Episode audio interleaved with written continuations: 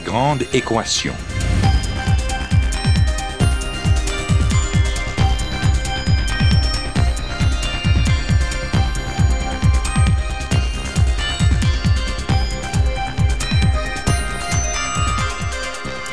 Ici Normand Mousseau, bienvenue à La Grande Équation, votre rendez-vous hebdomadaire avec la science. Cette semaine, les biens communs, un exemple d'évolution du droit.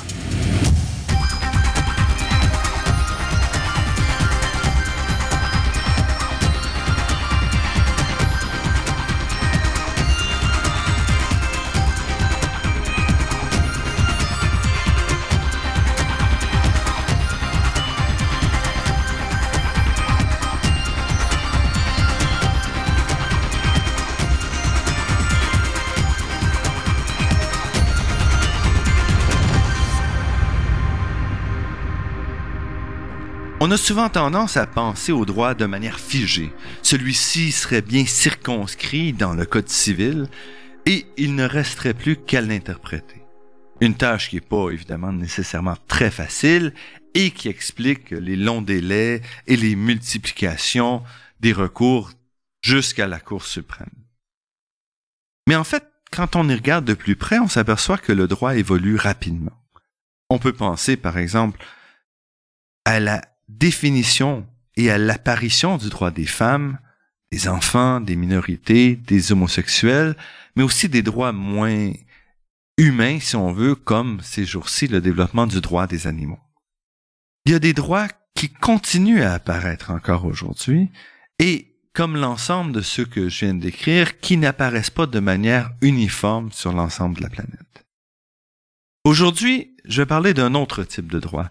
Euh, les biens communs, c'est un, type de droit qui est beaucoup moins bien circonscrit et qui fait corps avec le système financier actuel. Pour en parler, je reçois Béatrice Parence. Elle est professeure de droit privé à l'Université Paris 8. Elle est auteure du livre La possession des biens incorporels, publié en 2008 aux éditions LGDJ, et elle est, pour ce qui nous concerne aujourd'hui, elle est co-directrice avec Jacques de Saint-Victor de l'ouvrage Repenser les biens communs, paru au CNRS Édition en 2014, et qui fait un peu le point sur les défis qu'il y a à parler de ces biens-là. Nous rencontrons Béatrice Parence dans les bureaux de l'Université Pierre et Marie Curie. Béatrice Parence, merci d'avoir accepté notre invitation. Avec plaisir. Pourquoi un livre sur le bien commun aujourd'hui? Euh, c'est une réflexion qui, qui mérite d'être menée car euh, si les biens communs existaient déjà au Moyen Âge, aujourd'hui un ensemble de phénomènes euh, explique qu'on a besoin de repenser la notion. Repenser la notion car euh, sont apparues de nouvelles réalités dont doit se saisir le monde juridique et la notion de bien commun est importante pour cela. Et puis, euh, nouvelle problématique parce que euh, l'homme a épuisé un petit peu la matière, la, la, terre. L'homme a exploité avec euh, avidité euh, l'environnement et la, la, planète, ce qui a entraîné un phénomène de raréfaction de certaines ressources qui oblige là encore à repenser notre usage de, de la planète en termes de biens communs. Et qu'est-ce que c'est des biens communs? On pense à l'air, à l'eau, mais c'est plus large que ça. Alors, les biens communs, euh, il n'y a pas une définition unitaire des biens communs. C'est d'ailleurs tout l'objet de, la réflexion. Les biens communs, ce sont des biens dont l'usage doit être ouvert au plus grand nombre.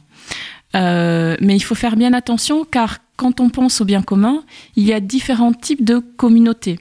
C'est-à-dire que certains biens vont être accessibles à euh, toutes les générations, à tous les êtres humains, comme par exemple l'air, euh, l'eau, euh, l'accès à un environnement qui ne soit pas trop de, endommagé.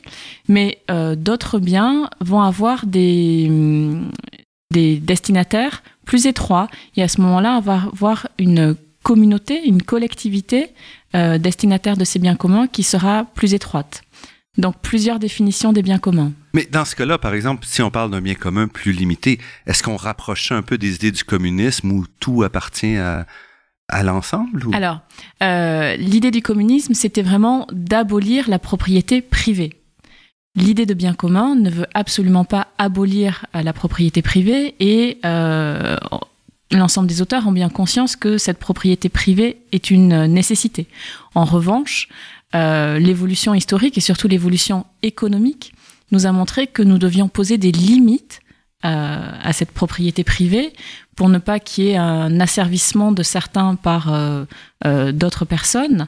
Et à ce moment-là, l'idée de bien commun et surtout le régime juridique qu'on pourrait lui attacher permettrait de garantir un accès d'une communauté à certains biens, alors même que ces biens feraient l'objet d'une propriété privée.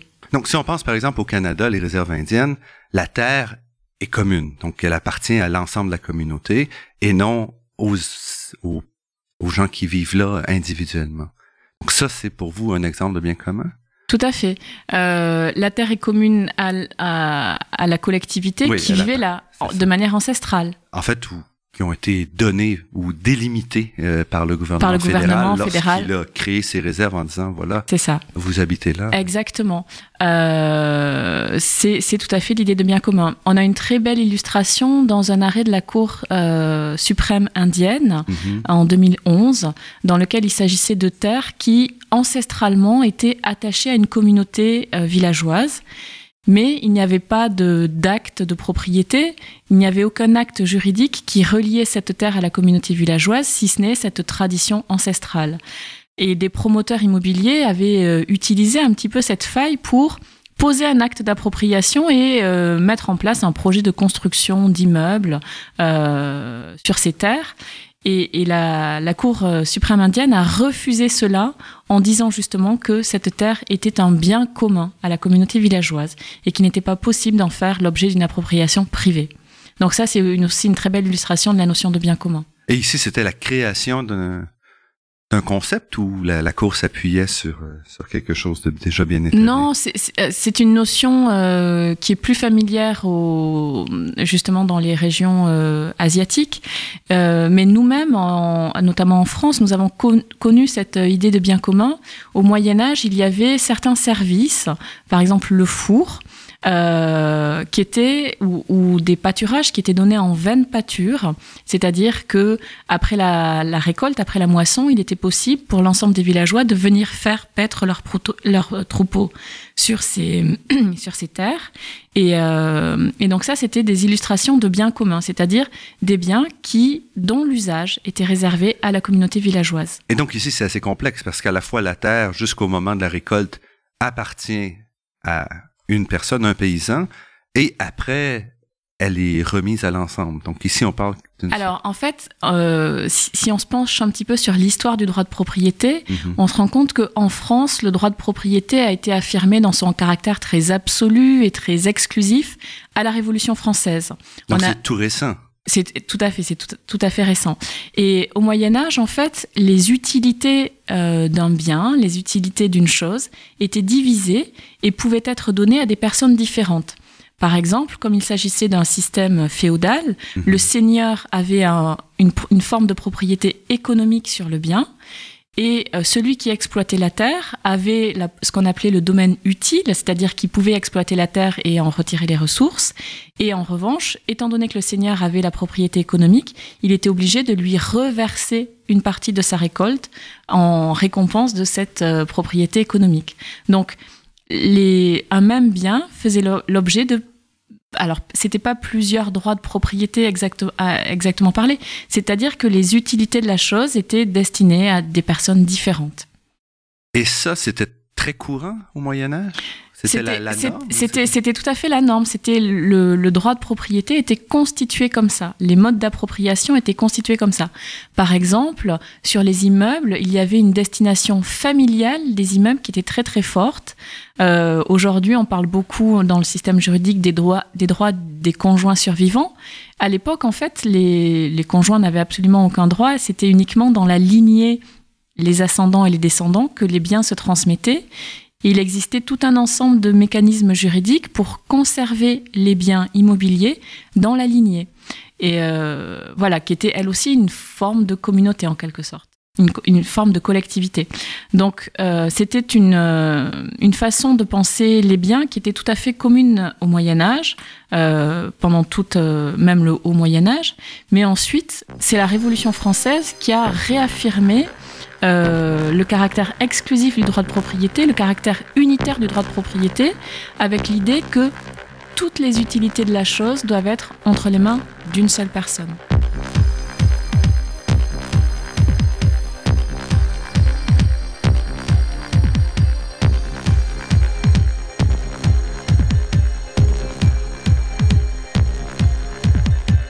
Ici Normand Mousseau, vous êtes à La Grande Équation et nous sommes en compagnie de Béatrice Parence, professeure de droit privé, qui nous parle de biens communs.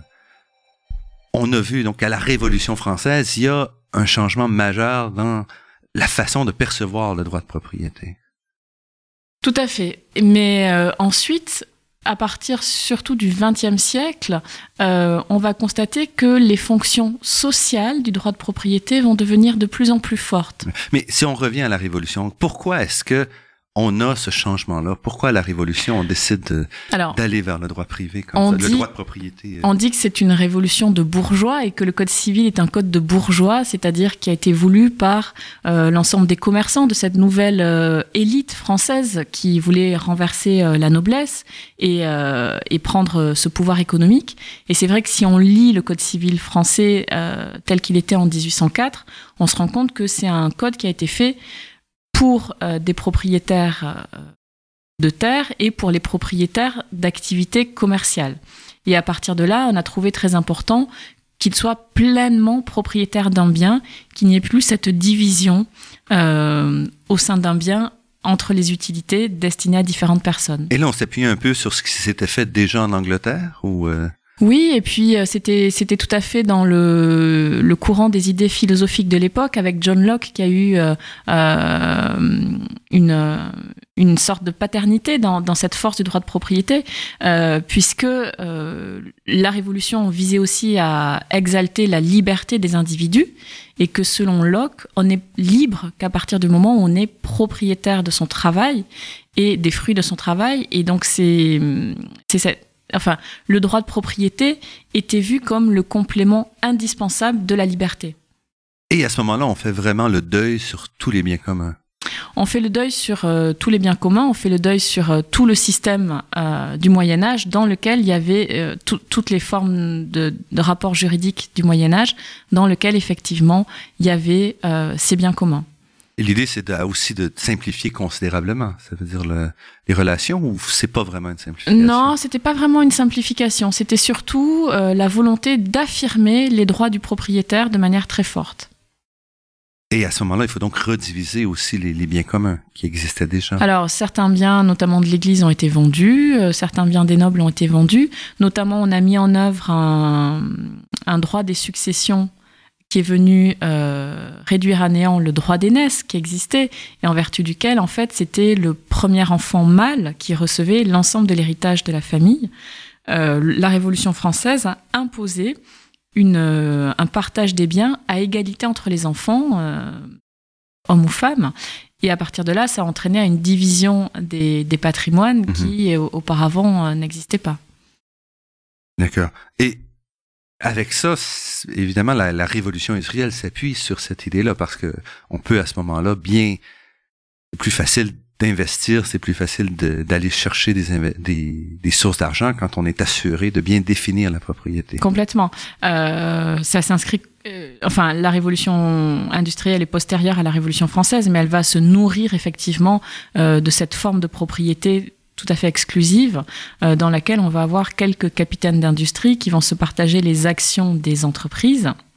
C'est vraiment la, naissance du capitalisme moderne avec euh, les ouvriers qui étaient les anciens serfs et euh, qui vont donner leur force de travail dans ces industries. Et à ce moment-là, quelle est la relation vraiment entre la, partie économique puis la partie juridique quand on fait le, le changement du droit des biens communs vers un, un, droit plus, euh, plus délimité. il y avait un, accord parfait puisque euh, justement cette naissance du capitalisme s'est faite sur cette propriété unifiée, sur cette propriété. Si on relit l'article 544 du Code civil français, euh, le droit de propriété est, est, affirmé comme le droit le plus absolu. Donc c'est vraiment, on lui reconnaît un caractère très très fort. Et ceci a permis de constituer ces nouvelles richesses.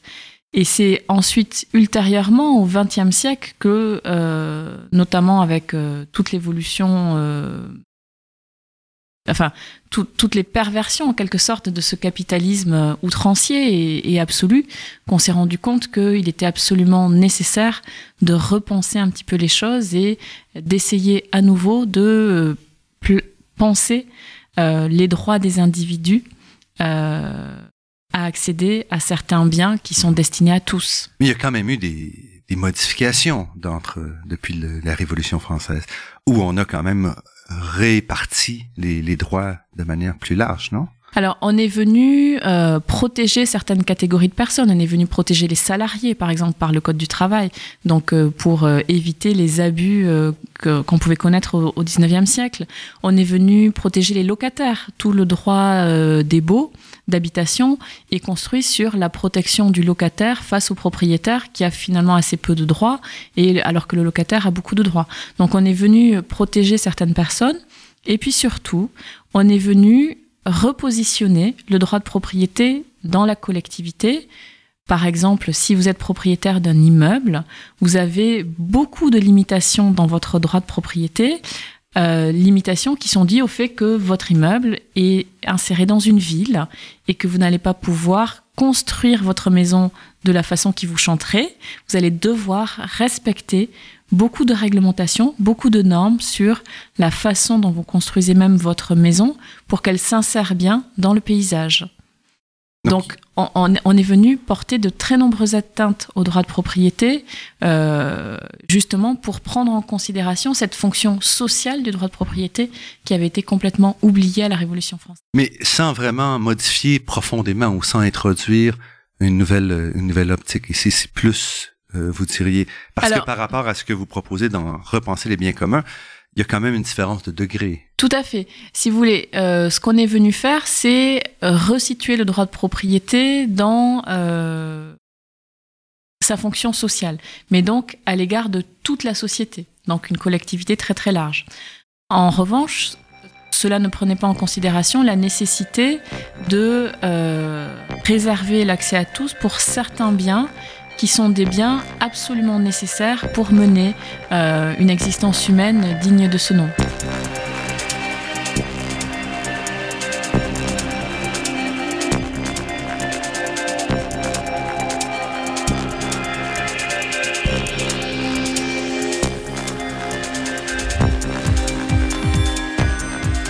Normand Mousseau, vous êtes à la Grande Équation sur les ondes de Radio Ville-Marie et nous sommes en compagnie de Béatrice Parence, professeure de droit privé et qui nous parle donc de biens communs. Il y a un article qui est très souvent cité dans votre livre, euh, Repenser les biens communs, dirigé par vous et Jacques de Saint-Victor. L'article de Tragedy of the Commons, publié en 1968, qui fait la démonstration que les, biens communs, dans ce cas-ci les terres communales, euh, ont tendance à être surévaluées, surexploitées, et donc elles ne peuvent pas être gérées comme, comme il faut, ce qui expliquerait qu'on laissait tomber ce droit-là pour passer au droit privé. Oui, alors cet article va être euh, très très fort. Le droit, le droit de propriété privée était déjà tout à fait présent, mais il est venu en quelque sorte justifier cette euh, hégémonie de la propriété exclusive et, privée. C'est un biologiste. Tout à fait. Euh, il est venu justifier cette hégémonie euh, en menant des travaux dont la conclusion était que lorsque les biens étaient gérés par une communauté, en fait, ils étaient mal gérés euh, parce que chacun n'y avait pas un intérêt très important et que, en définitive, selon lui, il fallait absolument favoriser la propriété privée parce que le propriétaire est responsable de ses actes et est très intéressé à la bonne gestion de son bien.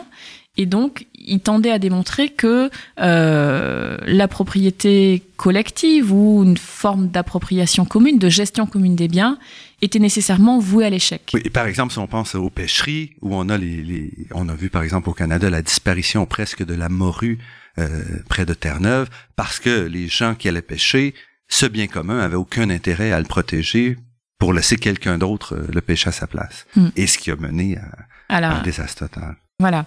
Euh, donc ensuite, on, s'est rendu compte que, enfin, cette analyse a été contrée euh, ultérieurement par euh, les travaux d'Éléonore Armstrong, qui, elle, tend au contraire à réhabiliter euh, les biens communs en démontrant que en réalité il peut tout, tout, à fait y avoir une euh, cohérence entre une gestion commune et une bonne gestion des biens. Et qu'une forme de gestion collective commune n'est absolument pas euh, le signe d'une mauvaise gestion des biens. Au contraire. et elle son rôle semble, avoir, semble très important dans la nouvelle façon de réfléchir. Alors c'était une approche économique et effectivement il était très important de démontrer économiquement que euh, il n'y avait pas du tout de d'opposition entre euh, la propriété collective et une gestion efficace des biens. Et comment elle résout ça? Comment elle montre euh, que c'est pas nécessaire Parce qu'on a certainement des exemples où c'est un désastre, mais donc c'est pas nécessairement. Il y a des exemples en réalité dans les deux sens. Mhm. euh, alors, je, je me suis pas plongée en, en, détail dans sa démonstration, mais ce qu'elle tend à démontrer, c'est que il peut tout à fait y avoir une conscience individuelle de la, de la destination collective des biens et que euh, les individus vont s'associer pour gérer ensemble euh, correctement euh, ces biens communs ou collectifs. Est-ce qu'elle définit des, des, catégories à ce moment-là de, de, biens qui sont plus utiles ou plus facilement gérables collectivement? Alors, ce sont des biens qui ont un intérêt pour tout un chacun et qui sont tout à fait nécessaires à, euh, à une humanité euh, digne, à une existence digne de ce nom. Euh, donc effectivement, l'accès à des, à des ressources absolument nécessaires, l'eau, l'air, et, euh, et puis on se pose aussi la question pour l'accès à la santé à travers les médicaments, par exemple. Oui, parce que c'est un aspect que, que vous soulignez quand vous dites les problèmes de la propriété privée aujourd'hui. Par exemple, toute la question des brevets, que ce soit dans l'alimentation ou dans la pharmacologie, qui montre bien les limites de, ce droit-là. Oui, ce dont on se rend compte, c'est que euh, toute cette propriété intellectuelle euh, peut être perçue comme... Alors, on, peut l'apercevoir de, de deux manières tout à fait opposées. On peut l'apercevoir comme une juste récompense du travail de recherche, de l'investissement intellectuel du chercheur, euh, qui a une forme de rémunération de son travail par le brevet, ce monopole économique qu'on lui offre. Mais on peut aussi voir dans euh, cette propriété intellectuelle des droits à péage qui vont venir s'opposer à ce que euh, certaines personnes puissent avoir accès à des ressources qui paraissent tout à fait naturelles. Par exemple, euh, si on se pose le, enfin si on s'intéresse à la question des semences, on se rend compte que certains grands groupes industriels, dont Monsanto est le plus célèbre, mais il n'est pas le seul, certains grands groupes ont déposé de nombreux brevets sur des substances qu'ils ont travaillées, modifiées génétiquement, euh, et ils ont réussi à faire en sorte que ces semences soient des semences stériles, c'est-à-dire que euh, l'agriculteur ne pourra pas réutiliser euh, les semences d'une année sur l'autre. Ce qui signifie que chaque année, l'agriculteur va être obligé d'aller chercher chez semences, chez, chez l'industriel. Et de toute manière, si ces semences ne sont pas euh, stériles, euh, par le droit des brevets, l'agriculteur n'a pas le droit de les réutiliser et il est tenu de racheter euh, de nouvelles semences pour avoir le droit de les exploiter.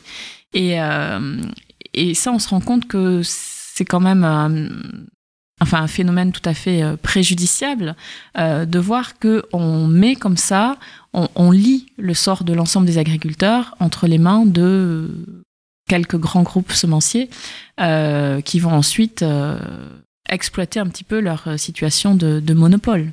Et comment Quelle est la solution à ce moment-là, d'un point de vue légal? Parce que à la fois le problème de développer un nouveau concept ou une nouvelle application d'un droit, c'est aussi de trouver comment le faire de manière applicable. Alors effectivement, il faut euh, réussir à concilier le droit de propriété et les limites qu'on poserait à ces abus. En matière de médicaments, par exemple, il est apparu absolument nécessaire d'offrir l'accès aux trithérapies à certaines populations qui étaient atteintes par le virus du sida dans des pays du tiers-monde et qui ne pouvaient absolument pas payer le prix de ces trithérapies. À ce moment-là, euh, ça a été une longue bataille euh, judiciaire et, euh, et politique, mais euh, aujourd'hui, les grands groupes euh, font leur retour sur investissement dans les pays qui euh, ont tout à fait les moyens de payer au prix normal les trithérapies, mais on les oblige à consentir euh, des brevets, euh, à, à, consentir des brevets à des industries euh, qui localement vont fabriquer ces trithérapies euh, à destination de la population locale dans ces pays du tiers-monde. Alors la limite, évidemment, c'est que les trithérapies qui seront fabriquées dans ces pays-là ne peuvent pas ensuite être exportées mmh. euh, vers les pays qui, eux, ont les moyens. Mais donc on va utiliser à ce moment-là ce qu'on appelle les licences obligatoires, où on va obliger le laboratoire pharmaceutique à consentir un brevet euh, dans des formes de rémunération beaucoup moindres que celles qu'il peut euh, tirer dans d'autres pays, on va l'obliger à consentir ce brevet afin de pouvoir soigner les populations locales parce qu'il est apparu qu'il était plus important de soigner les personnes que de préserver euh, le droit de brevet et cette propriété de, du laboratoire sur euh, l'invention. Donc on revient un peu à l'idée euh, au Moyen Âge où le même bien a plusieurs Exactement. ou plusieurs Exactement. façons d'être traité légalement. Tout à fait.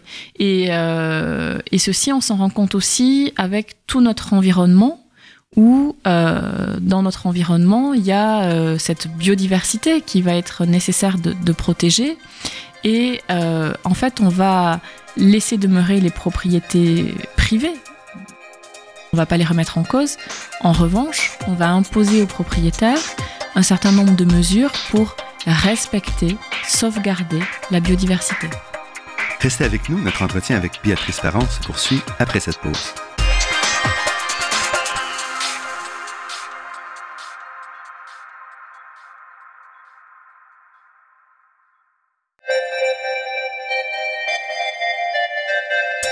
Ici Normand Mousseau, vous êtes à La Grande Équation et nous sommes en compagnie de Béatrice Parence, professeure de droit privé à l'Université Paris 8 et euh, co-directrice de l'ouvrage Repenser des biens communs euh, dont nous parlons aujourd'hui.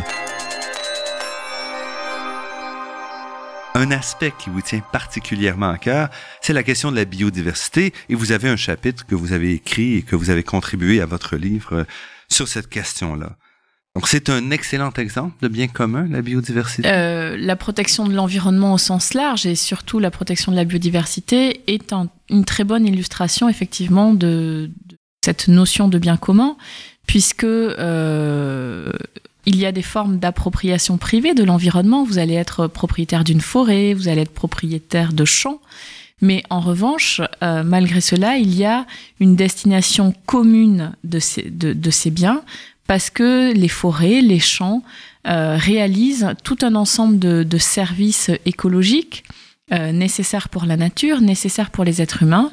Et donc, on va venir poser des limites à la manière dont vous exercez votre droit de propriété sur ces biens pour prendre en considération le fait que ces biens font partie de l'environnement. C'est déjà le cas aujourd'hui. C'est déjà le cas aujourd'hui puisque euh, il existe euh, il existe toute une réglementation en matière d'environnement qui va lutter contre certaines formes de nuisances, certaines formes de pollution. Euh, et qui donc déjà euh, préserve la biodiversité. Mais on se rend compte qu'il est nécessaire d'aller beaucoup plus loin, euh, car euh, l'homme a exploité la nature depuis, particulièrement depuis euh, les deux derniers siècles, mais euh, essentiellement au XXe siècle, l'homme a exploité euh, l'environnement qui l'entoure euh, dans des conditions non respectueuses de cet environnement, qui font qu'aujourd'hui, euh, certains pensent que euh, il en va même de la survie de notre espèce.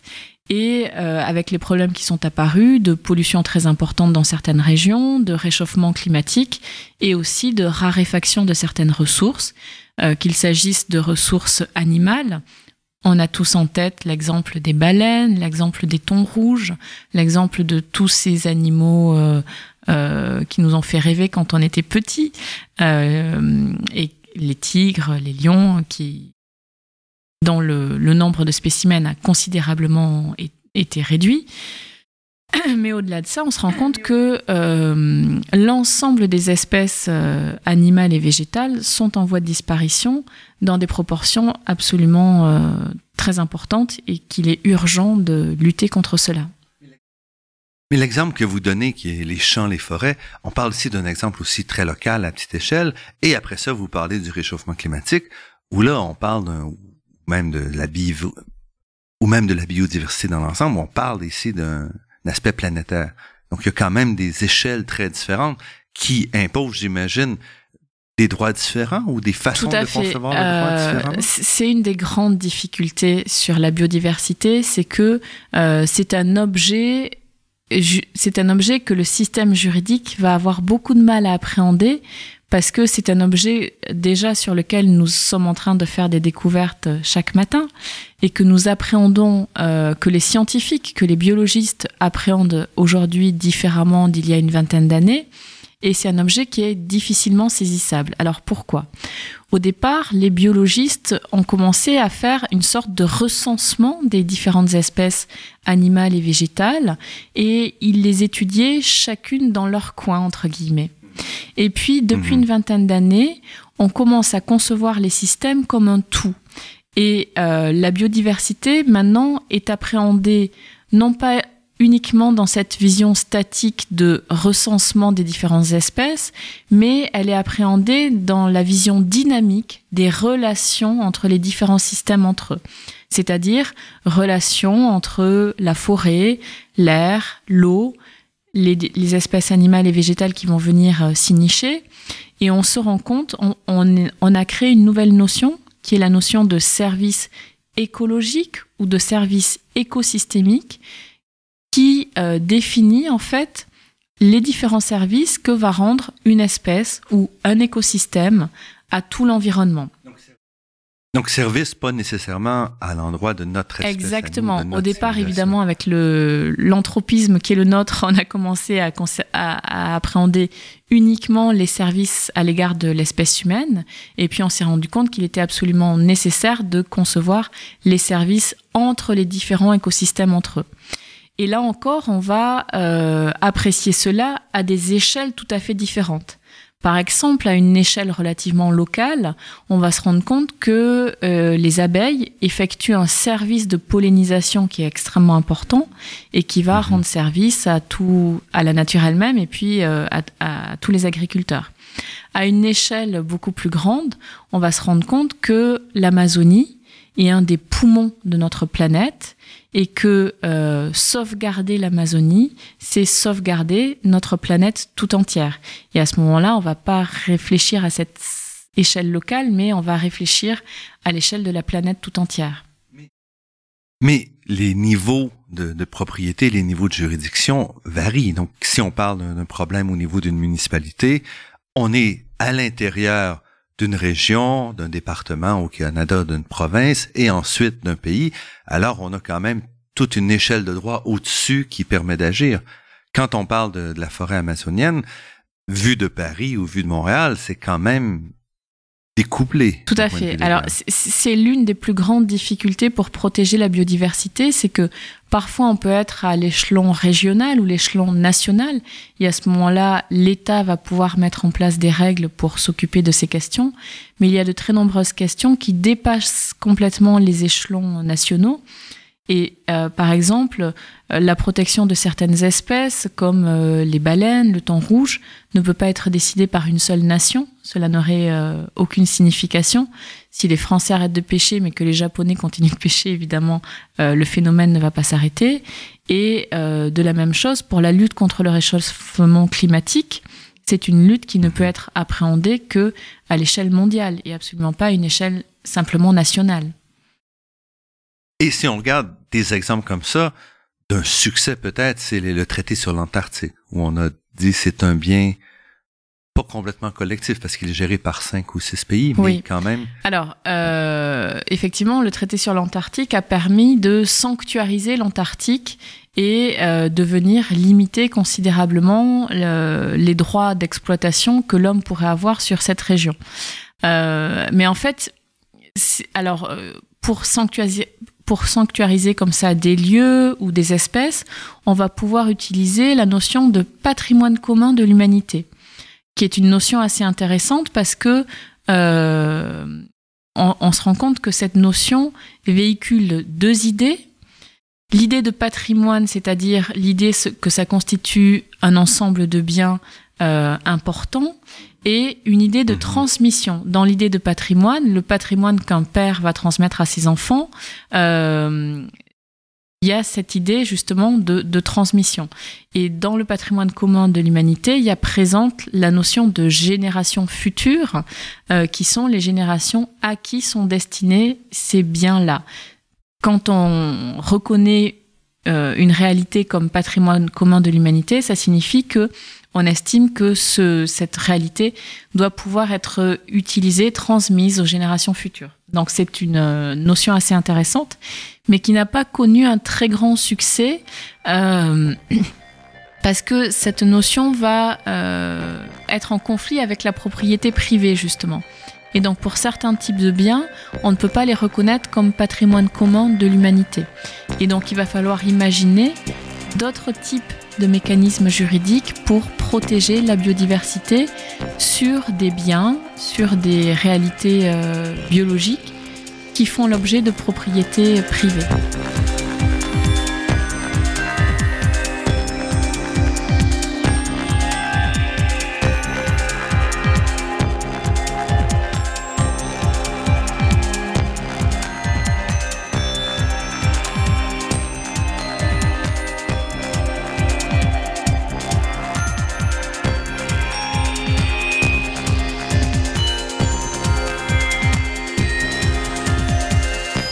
Transparence parce que c'est facile de, de mettre de côté l'Antarctique parce qu'il n'y a pas un intérêt direct très fort. On peut imaginer peut-être d'un point de vue d'exploitation de ressources, mais même là, euh, il n'y a pas eu beaucoup de, probablement pas beaucoup de pétrole ou de, de gaz naturel dans le coin là-bas.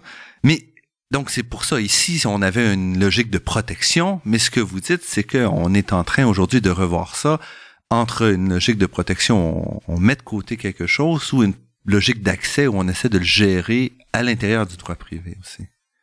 De, la pro Alors, effectivement, pour les biens communs, on peut avoir deux types de... Enfin, on a essayé d'analyser un certain nombre de, de, biens communs. On a demandé à des auteurs mhm. de traiter différentes questions pour essayer de euh, faire ressortir quel était le régime juridique de ces biens qu'on pouvait qualifier de communs. Et ce qu'il apparaît, c'est que on va raisonner parfois en termes de protection et parfois en termes d'accès. Euh, en termes de protection, c'est-à-dire euh, essayer d'éviter les atteintes qui pourraient être portées à, à, ces biens communs pour les préserver. Ce sera notamment le cas justement des ressources naturelles et la biodiversité, la biodiversité en est une très bonne illustration. Mais on se rend compte aussi que pour d'autres types de biens communs, il faut euh, réfléchir en termes d'accès, euh, accès à tous à ces, biens. Ça sera notamment le cas pour euh, la propriété intellectuelle, la santé et aussi certains services rendus par les ondes hertziennes où là, on va effectivement euh, réfléchir comment permettre l'accès à tous à euh, ces types de services. Donc, par exemple, la télévision, c'est un accès à tous via les ondes hertziennes, mais vous allez plus loin. C'est pas simplement cet, cet aspect-là quand vous mentionnez les. Oui, euh, l'objet de l'article relatif à cette question, c'est de savoir comment articuler euh, des formes de propriété qui permettent à des acteurs économiques d'avoir un intérêt dans, l'exploitation, parce qu'évidemment, s'ils n'ont pas d'intérêt dans l'exploitation, ils ne vont pas se mettre sur ces secteurs qui doivent être développés, et en même temps euh, combiner cela avec euh, une forme d'accès à tous à, ces propriétés. Par exemple, on se rend compte que le changement de, de support sur certains biens, sur les livres, sur la musique, le fait qu'aujourd'hui on puisse euh, avoir des contenus, des, des, supports immatériels qui vont pouvoir être transmis très rapidement, euh, ceci nous oblige à trouver de nouveaux mécanismes juridiques et on a beaucoup de mal. En France, par exemple, la loi Adopi est un échec complet, euh, puisqu'on a fait le choix euh, d'obliger euh, les personnes à rémunérer euh, lorsqu'elles devenaient, euh, lorsqu'elles voulaient acheter de la musique ou acheter des films ou des livres sur Internet, on les oblige à rémunérer les auteurs. Euh, ensuite, ce sont des sociétés qui vont redistribuer entre les auteurs cela. Euh, on se rend compte que c'est un échec complet parce que notamment chez les jeunes générations, ils ne perçoivent pas du tout la nécessité de rémunérer les auteurs. Et, donc en fait, les jeunes générations se débrouillent pour prendre la musique sur Internet sans payer. Et donc, Mhm. il me semble que ça nous oblige à repenser cela et notamment à s'interroger sur d'autres formes de rémunération. Donc, est-ce qu'on ici on peut dire que pour les jeunes, euh, toute cette création-là, c'est un bien commun, donc qui appartient à l'ensemble. Euh, de- C'est-à-dire que ils, ils se posent pas tellement la question, mais pour eux, ils, ils ont absolument pas le, le sentiment de faire une captation d'une propriété privée et Mhm. ça leur paraît tout à fait naturel. Et donc, on se rend compte que face à ça, il va falloir réfléchir à d'autres formes de rémunération des auteurs, comme par exemple ce qui avait été envisagé de mettre une taxe sur l'achat du matériel qui permet euh, le transfert de ces supports. Mhm. Et, et c'était quelque chose qui avait été euh, envisagé à un moment donné et que la France avait refusé pour euh, finalement aller vers ce système d'achat de musique, d'achat de Mhm. livres. Mais pour l'instant, le système de l'achat, ça marche très mal. Alors on a mis en place justement une autorité, l'autorité Adopi, pour euh, veiller à ce que les internautes ne piratent pas et, euh, et n'achètent pas. On a fait quelques campagnes d'éducation, mais euh, ça n'a pas marché. Et ça marche pas non plus, même du côté de la biodiversité. Vous mentionnez qu'il y a eu un- une grande, euh, grande réunion, un- une entente au début des années 90, qui finalement n'a pas vraiment donné les, Alors, euh, pour, les pour la protection de la biodiversité, euh, la difficulté, enfin pour pour la protection de l'environnement au sens large, euh, la difficulté c'est que euh, on a beaucoup de mal à concilier euh, développement économique et protection de l'environnement. Et on se rend compte que dans les périodes de crise économique, comme euh, le vit le monde entier depuis 2008, Mhm. la protection de l'environnement ne devient plus une priorité comme elle avait pu l'être quelques années auparavant. Alors aujourd'hui, on se met à y réfléchir à des concepts d'économie circulaire, d'économie verte, mais euh, il y a quand même une sorte de de contre, enfin de d'opposition entre le développement économique et euh, la protection de l'environnement. Et dans les périodes de crise économique, c'est plutôt le développement économique qui va euh, euh, prendre le dessus. Mais où se place le droit à ce moment-là, dans cette situation-là? Parce que votre livre, c'est de dire, est-ce qu'on peut mettre en place des concepts, des nouvelles façons qui vont nous donner les outils pour avancer? Mais en même temps, le droit est aussi en réponse, finalement. Il ne peut pas imposer un Évidemment, concept. les... en fait, le droit n'est qu'au service du politique. Et ce sont des choix politiques qui devront être faits et assumés. Et euh, ce sont ces choix qui ensuite seront mis en œuvre par le système juridique. Mais euh, le, le système juridique n'est pas autonome et en fait, il ne vient qu'en application du, du système politique. Donc, on se rend compte notamment pour euh, les conventions internationales sur le réchauffement climatique euh, qu'à partir du moment où certains pays ne veulent pas s'engager sur euh, des objectifs qu'ils devraient tenir euh, absolument, euh, bah à ce moment-là, évidemment, la Convention internationale va avoir beaucoup moins de poids que si ces pays acceptaient de s'engager. Or ça, c'est un choix politique qui ensuite sera mis en œuvre par des règles juridiques, mais c'est avant tout un choix politique.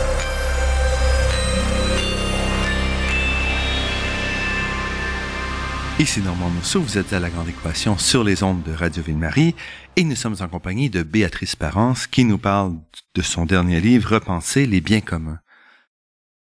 Dans le cas des limites, donc, quel est, qu'est-ce que vous pouvez faire? Le livre que vous avez proposé analyse la situation et, en fait, semble quand même soutenir euh, un certain changement majeur quand même dans l'approche au bien commun depuis 20 ans. C'est là-dessus que vous vous, Alors, l'idée de ce livre, c'était de d'essayer de poser des pistes de réflexion. Euh, ce livre, euh, c'est une première ébauche et sans doute qu'il en appellera d'autres sur le sujet. Et euh, l'idée, c'était d'essayer de contribuer à cette réflexion qui est euh, très émergente depuis les années 90 et euh, qui, quel modèle proposer pour réconcilier, harmoniser la propriété privée et une destination commune de certains biens, des biens communs. Et on se rend compte qu'il n'y a absolument pas de modèle unique qu'il y a des biens communs très divers et que même pour certains biens communs, euh, il va être nécessaire de réfléchir à euh, une multitude d'instruments et qu'on ne peut pas se contenter d'un instrument unique. Et pour la biodiversité, par exemple pour la protection de la biodiversité, euh, on se rend compte que à côté des instruments juridiques, on pense aussi maintenant à des instruments économiques. Par exemple, pour le réchauffement climatique, on a mis en place des marchés de quotas de gaz à effet de serre, c'est-à-dire que euh, l'idée était d'inciter les entreprises à rejeter de moins en moins de gaz à effet de serre euh, dans, dans l'atmosphère parce qu'elles auraient le droit à certains rejets, mais elles ne devraient pas dépasser certains rejets sous peine de devoir acquérir de nouveaux quotas de gaz à effet de, serre. Et donc l'idée, c'était euh, que les entreprises vertueuses n'utiliseraient pas tous leurs quotas et donc pourraient revendre les quotas qu'elles n'ont pas utilisés et qui seraient achetés par les entreprises polluantes qui, elles, n'ont pas euh, respecté leurs engagements et ont pollué plus qu'elles ne pouvaient le faire à travers les quotas.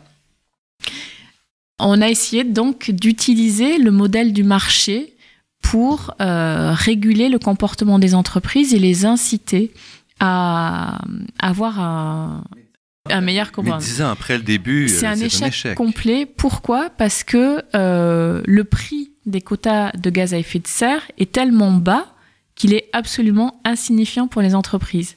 Et euh, il est sur les marchés européens à 3 euros, alors qu'il faudrait qu'il soit au moins 30 euros pour commencer à peser dans la politique des entreprises. Donc on se rend compte que ceci a été un échec et que ça n'a pas marché. En revanche, on est en train de réfléchir à d'autres pistes économiques, entre guillemets. Par exemple, euh, lorsque euh, un agriculteur, une entreprise va se comporter de telle sorte qu'elle va sauvegarder l'environnement, est-ce qu'on ne peut pas lui octroyer une forme de rémunération pour ce comportement vertueux?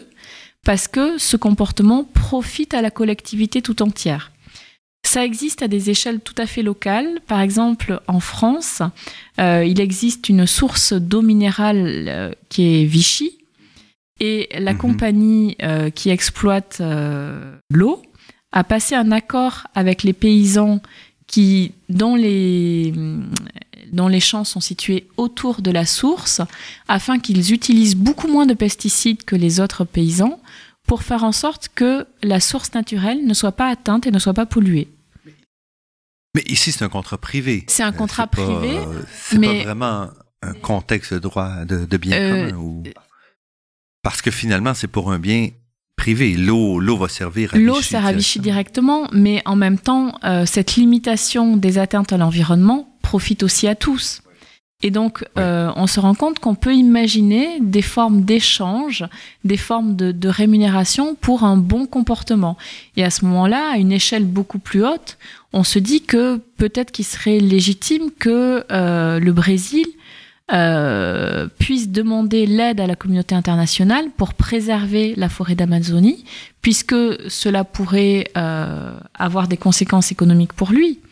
Et donc, est-ce qu'il pourrait pas y avoir des formes de rémunération, des formes de, contribution de la communauté qui profitent de ce poumon vert Mais c'est un peu ce qu'a fait le, Costa Rica, non? En, en appelant les gens à dire si vous voulez pas que j'exploite le pétrole qui est dans ma forêt, il va, falloir qu'on oui. me paie. Alors après ça, la difficulté effectivement, c'est d'éviter des formes de chantage ou d'éviter. Euh, mais on est en train d'essayer de réfléchir à des formes de d'échange comme ça. Et par exemple, le protocole de Nagoya, qui est relatif à la protection de la biodiversité, mais plus particulièrement à la protection des ressources génétiques, euh, réfléchit mhm. à des formes de rémunération entre les entreprises privées qui exploiteraient euh, les ressources génétiques de certaines plantes notamment, qui ont été mises en valeur par euh, des sociétés traditionnelles et donc euh, faire une sorte de contrat qui va permettre d'une part d'imposer à l'entreprise privée d'exploiter ses ressources euh, de manière tout à fait protectrice de l'environnement et aussi d'offrir une forme de rémunération à ces sociétés privées qui ont permis à l'entreprise d'accéder à ce savoir ancestral. Donc, on voit vraiment que les solutions pour gérer les, biens communs vont être Elles vont être tout à fait multiples, et, euh, et on est vraiment qu'au tout début de, de, cette réflexion, mais on se rend compte que c'est une réflexion qui est absolument nécessaire. Par exemple, sur, euh, sur la pêche, on a mis en place ces quotas de pêche pour imposer aux entreprises, là encore, de ne pas porter trop atteinte euh, aux, aux, ressources naturelles et laisser le temps aux espèces de se reproduire pour ne pas atteindre un niveau qui fait qu'elles sont en voie de disparition. Et ici, est-ce qu'on pourrait dire c'est quand même un exemple de, de succès relatif? Oui. Euh, alors là encore, c'est la question du poids du politique parce que il faut, enfin, il pourrait apparaître que le, les politiques ne vont pas assez loin dans ces politiques de protection. Euh, mais là, on a un succès relatif de ces modes de régulation juridique. Alors, pourquoi dans ce cas-là, parce qu'on a des gros exemples, pourquoi l'exemple de la cour indienne qui reconnaît un bien commun d'un petit lac quelque part en Inde. Pourquoi c'est si important par rapport à ces, ces aspects-là? Parce que c'est quand même un exemple qui revient plusieurs fois dans, dans votre livre sous la plume de, de plusieurs auteurs. Donc, c'est un exemple très fort. Euh, quand on connaît le contexte politique de l'Inde, euh, avec euh, notamment le poids de la corruption qui est, qui est, très très fort, on se rend compte que euh, les décisions politiques ne sont pas nécessairement prises par les hommes politiques et que parfois elles peuvent être prises par le pouvoir judiciaire. Donc là, c'est pour mhm. ça que c'est un exemple extrêmement intéressant parce qu'on se rend compte que euh, c'est le pouvoir judiciaire qui là va imposer une norme que le politique n'entendait pas respecter, puisque les autorités locales avaient délivré les permis euh, pour que ces sociétés de construction puissent édifier euh, les bâtiments qu'elles envisageaient. Donc c'est en ça que c'est très intéressant parce que on se rend compte que dans cette réglementation des biens communs, comme dans de très nombreux autres exemples, il, est nécessaire qu'il y ait des contre-pouvoirs et que euh, les règles ne soient pas entre les mains euh, que de certains politiques et qu'elles peuvent être aussi entre les mains des juges. Béatrice Parence, professeure de droit privé à l'Université Paris 8, co-directrice de l'ouvrage Repenser les biens communs, paru au CNRS Édition en 2014 et disponible également au Québec. Donc, euh, je vous remercie beaucoup. Merci beaucoup.